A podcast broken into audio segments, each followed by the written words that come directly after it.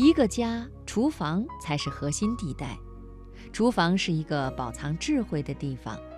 女主人用情多深，心思怎么样，从刷碗、调料、蔬果都能够略窥一二。那今天晚上接下来的流年，我们就说说母亲的厨房以及厨房里的哲学。我母亲是一个天生的好厨师。据她说，小时候外公不常回家，外婆上班早出晚归，那么中间的这一餐呢，就让他们兄妹几个好生痛苦。于是她这个当大姐的，就自然而然、无师自通地学会了做饭做菜。后来出嫁，她的婆婆，我的祖母是地主家的女儿。吃喝用都铺张考究，尤其在吃的方面，什么火烧什么水，什么时节吃什么菜，规规矩矩，方寸不乱。母亲投师于我祖母门下，不足一个月，厨艺已初见长进，三个多月突飞猛进。在我出生的时候，他已经是婚丧宴席都能够操办得游刃有余，街坊邻居无不交口称赞的居家小能手、好厨娘了。小时候过年，凉菜热菜全部提前备好，饺子要包好几百个，水果小食都不得少，富裕出来的时间就留给亲人说说私房话。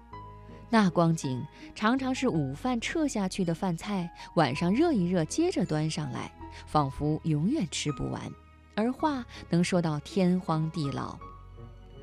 外头鞭炮噼噼啪啪地放，屋里腾腾的热气最终扑到了窗玻璃上。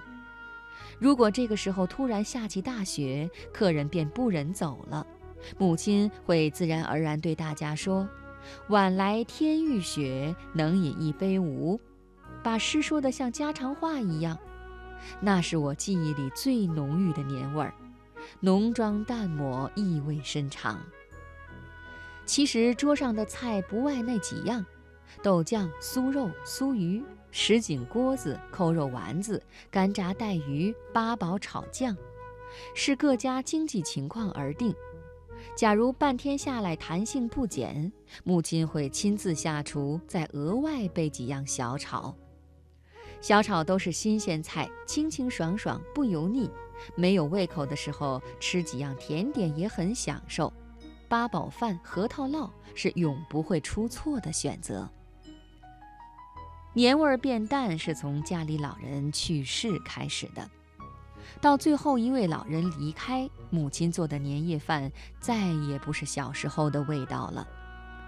传统的过年菜一年少似一年，没人吃了。这几年的年夜饭更像是摆设，设宴一桌，敬候客，但少有人只因挂念而前来叙话了。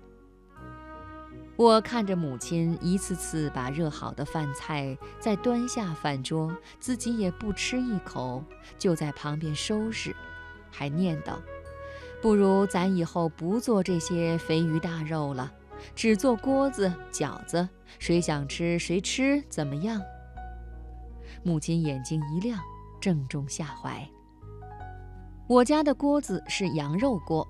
羊肉一定要选来自内蒙古草原的上好羊肉，洗洗涮涮，然后切成肉丁，加各种香料下锅炖。炖肉的当儿准备自己喜欢吃的素菜，胡萝卜绝不能少。待到羊肉炖烂，将准备好的素菜下水飞汆，半熟的时候铺到锅底，舀几勺带汤的羊肉，那么一浇，火啪啪一点，再搁点辣椒。另起锅，挖少许自制猪油，在锅内化开，待到七八分热的时候，迅速淋到锅子里的辣椒上，做到麻辣香鲜，这羊肉锅子就做成了。如果不够吃，再兑一些肉汤继续煮。这是全年吃的最慢最长的一顿饭。年三十吃饺子前，我们一家人就围着这么一只锅子，嘘寒问暖，各诉心事。吃到满头大汗的时候，体内积蓄了一个冬天的寒气、怨气，因为这羊肉的香气都被神奇的驱走了。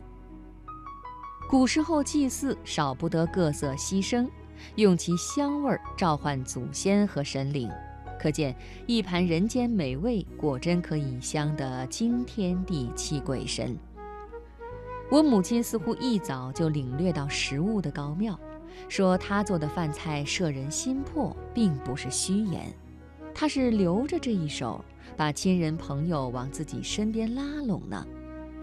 母亲还特别细心，每逢吃锅子，必做一盘水晶山楂，这是最受全家欢迎的一道菜，解酒除腻就靠它了。母亲是辣，却做的一手好甜点。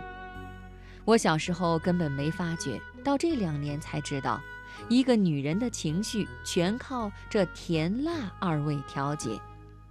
我常见母亲一言不发地坐在厨房的餐桌旁看书、练字、织毛衣，火上往往炖着骨头汤，或者是炖着大枣红豆。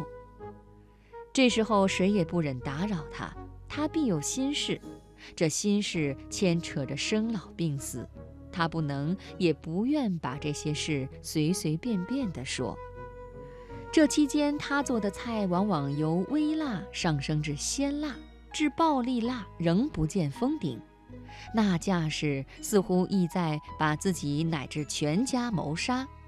如果有一天他突然做了一道油炸糕，那意味着他想通了，一腔怒火已被一场大雪压了下去，天下太平了。